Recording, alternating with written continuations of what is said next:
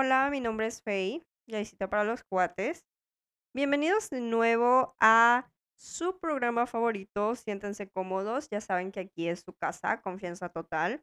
Un espacio 100% libre de humo de tabaco. bueno, como saben, hemos avanzado como comunidad y les doy muchas gracias por elegir pasar un tiempo conmigo. Creo que todos somos un trabajo en proceso y estoy recuper- recuperándome de esos errores del pasado, aprendiendo y sanando. Y pues la verdad lo mejor que puedes hacer es buscar apoyo, alguien que te desenrede todos esos pensamientos. Y no, no está mal de, no está mal tener una charla cruda con la realidad de esos pensamientos para seguir adelante.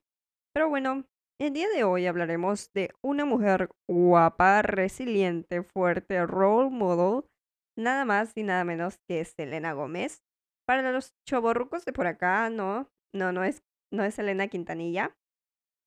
Bueno, si vives debajo de una roca y no sabes quién es, Selena Gómez es una intérprete polifacética con papeles destacados en la pantalla, tanto pequeños como grandes, y una carrera musical que alcanzó la cima de las listas desde el principio y se mantuvo allí durante muchos años.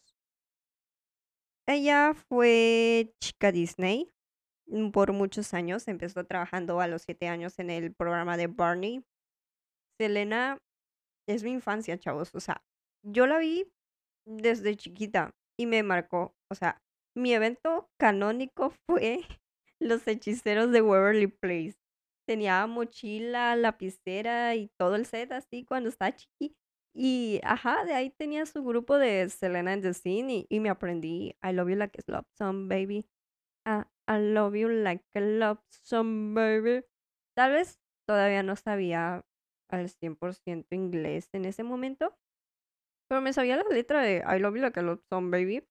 Y bueno, de ahí se hizo solista, salió The Thing with Justin Bieber y ya más para acá con The Weeknd y, y de ahí creo fue el problema que tuvo ella con su salud y eso es de lo cual hablaremos más adelante. Ok, al grano. Ayer me vi, tengo un story time que tengo que compartir con mis amiguitis de lo que hice ayer con el Apple TV, pero, pero luego, luego, luego. Ayer, como decía, me vi el documental de ella, My Man and Me. El director de este documental es Alex Keshishan, el mismo de A la cama con Madonna. So, ahí se ve, ahí se ve. Pues la verdad, o sea, sí vale la pena verla. Yo lo considero como una mirada íntima, humana y subjetiva de lo que es la diferencia entre lo que se ve a través de una pantalla y lo que se vive.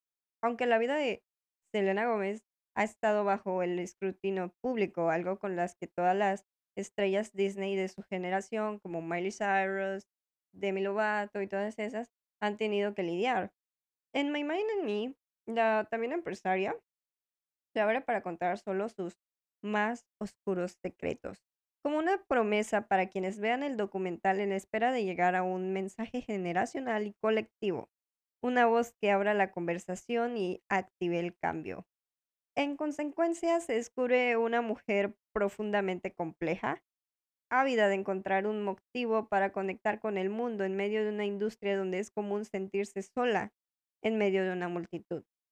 Iniciando el viaje en 2016, cuando Gómez canceló su Revival Tour, luego de 55 presentaciones alrededor del mundo debido a problemas de ansiedad y depresión, y en el documental, en el documental menciona que su más grande inseguridad es ser asocia- asociada como un objeto hacia algo como Disney o hacia alguien como Justin.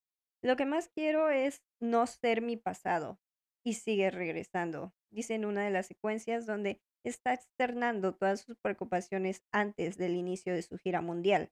La artista habla sobre el punto de partida que ha representado su diagnóstico de trastorno, de trastorno bipolar y cómo le ayudó a entender el por qué se sentía de la manera en la que lo hacía. Uno de los muchos aspectos que aplaudir sobre su documental es la presencia de matices, pues si bien se habla de una recuperación, Selena aún admite tener días malos. Estoy en un mejor lugar ahora, pero no sé. Algunas veces no puedo explicarlo. Y en 2019 se vino el comeback de la era. Un video, un videoclip musical. Wow. Yo estaba en la secundaria y yo dije, wow, devoró. Ella, ella se presentó como era, su esencia, sus problemas, y dije, wow. En 2019, en 2019 Selena lanzó Los You to Love Me, la canción con la que anunció su regreso a la música luego de cuatro años de su último álbum, Revival. En su documental, la cantante cuenta que le tomó 45 minutos componer la canción, además de lo que significaba para ella. Es sobre mucho más que un amor perdido. Es sobre aprender a elegirme a mí misma, elegir la vida. También espero que les brinde paz y gracia en ella.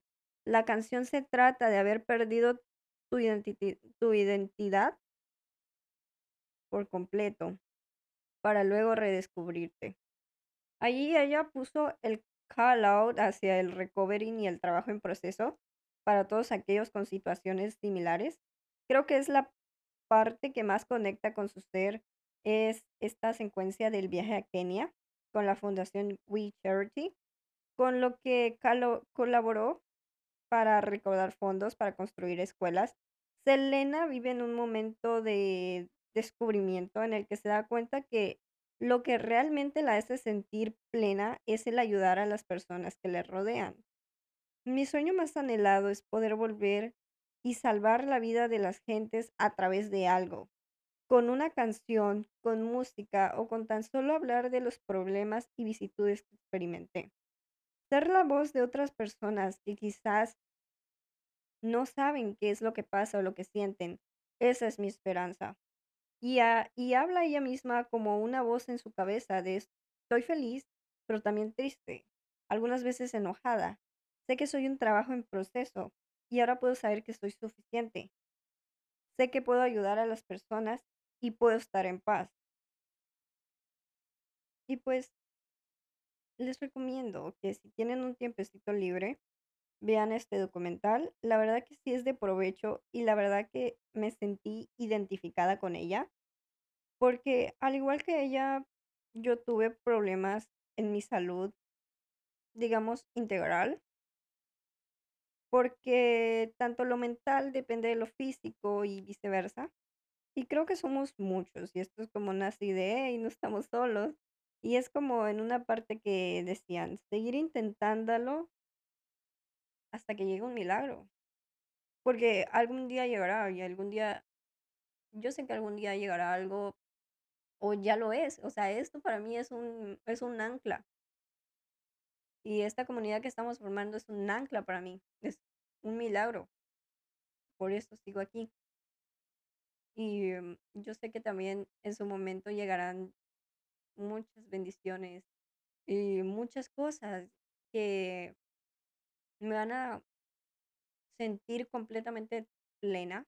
Sé que igual van a llegar personas a mi vida. Y, y nada.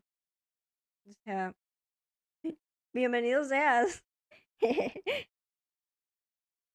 y espero que les haya gustado. Les amo too much. Y Spotify for Podcaster me dio unos analytics de impresiones y así. Y quiero compartirles que llegamos a 2.5 mil impresiones en Spotify con 2.200 búsquedas en Spotify. Así que muchas gracias por hacerme search ahí. Les amo, gracias por interesarse en esto, por compartir un tiempo hablando conmigo. Así que, thank you, thank you. Love you so, so, so, so much. Así que, bye. Esto fue rápido. Cuídense. Este, este clima me recuerda muchísimo a San Cristóbal. Regrésenme a San Cris, porfa. Bueno, ya. Cuídense la lluvia. Tomen té de limón para cuidar esa garganta. Ahí los veo.